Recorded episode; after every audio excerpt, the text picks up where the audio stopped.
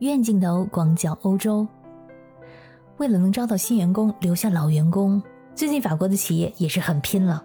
其实用工荒在法国早已经不是什么新闻，在去年，很多行业都被迫面临严重的用工荒，比如说制造业、农业、餐饮业、旅游业等等。以制造业为例，在去年，法国的制造业缺口达到了七万人。法国所有的工厂在机械制造、塑料加工、农产食品、航空制造或者冶金等行业。都非常的缺乏焊接工、生产线操作员或者机电技工，不管是长期工、定期工还是临时工，通通都缺人。而旅游业情况更加严重，在法国这个旅游业极度发达的国家，虽然说目前亚洲游客依然缺席，但是来自美国和欧洲其他国家的游客填补了这一空缺，旅游业在法国迅速回暖。但是法国全国这餐饮、酒店、旅游业缺少二十万至三十万的人手。根据统计，在疫情期间啊，大概有十五万餐饮酒店的从业人员改行了。他们转行的行业可以说是形形色色、五花八门。比如有人去做木工，有人去做吊车司机，有人去做美容师、房产中介、保安员等等。但是相同的是，他们都不打算再回到餐饮酒店业了。根据这个就业中心对最新刊登的招工启事的统计啊，光大巴黎地区咖啡店和餐馆就差一万三千多名服务生，比去年同期整整多出了一倍。而根据餐饮酒店业行会组织的估计，在法国全国范围内至少还有二十万至三十万个空缺。有些热门的海滨度假城市，还有大城市等旅游热门目的地，人手特别的紧张。以前招这个机械工还要求你是个熟练工，有经验。但是现在根本顾不上那么多要求了，只要有人过来应聘就行。在疫情过去之后呢，其实很多求职者的心态发生了变化，很多人呢不想在周末一大清早或者晚上工作。为了吸引这些求职者，老板提高了工资，但是求职者呢，他们要求工作环境好、人际关系融洽等等。从整体的经济形势来看，法国在今年春天出现了强劲的经济复苏。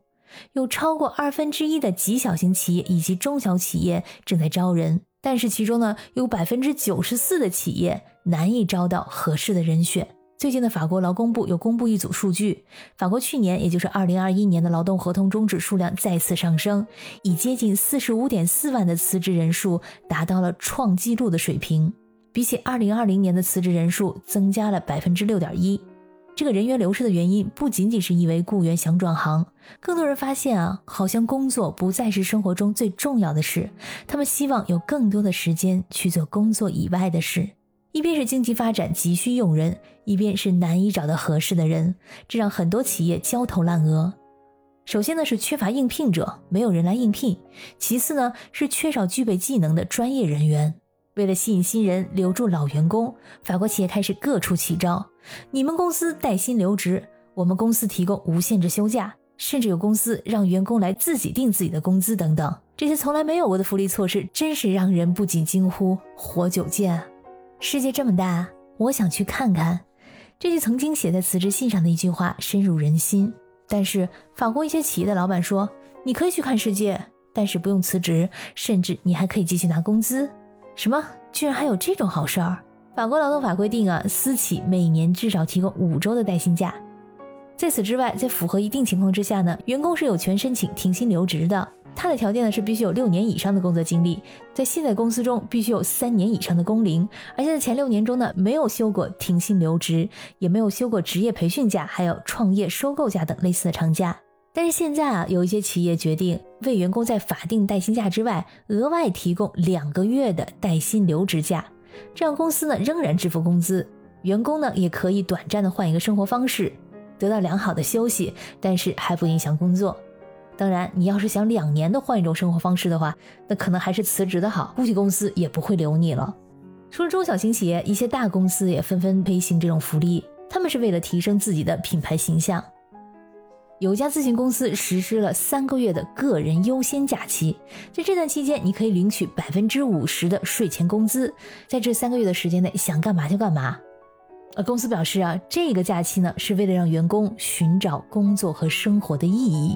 有一家法国电信运营商则计划为员工提供透气假，这个假期呢是为期三个月到十二个月，员工在这个期间可以领百分之七十的薪水。负责人表示啊，这个假期并不是说让你带孩子去环游世界啊，而是希望大家用这一年的时间呢去接受培训、参与社团生活等等。在这个透气假结束，回到岗位上之后呢，希望你可以用不同的眼光来看待问题。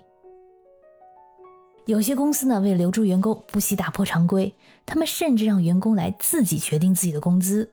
有这样一家培训公司，他们就让员工根据自己为公司创造的真实或者是潜在的价值呢，来自定工资。当时公司的八个雇员呢，有四个要求加薪，涨幅呢在百分之十二到百分之二十七不等。看这公司给的薪水还不错啊，还有另外四个人居然没要求加薪。那公司呢也根据他们的要求呢。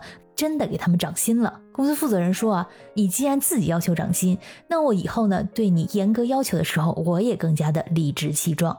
在此之外，还有些企业实施的是无限制休假，允许员工在完成工作的情况下随意的休假。这些企业强调呢，最重要的是培养企业文化。可以看到，为了吸引到人才，法国的企业们也是内卷的厉害，推出了各种形形色色的福利措施。那对于你来说，哪种福利措施最吸引你呢？欢迎你在留言区里留下你的答案。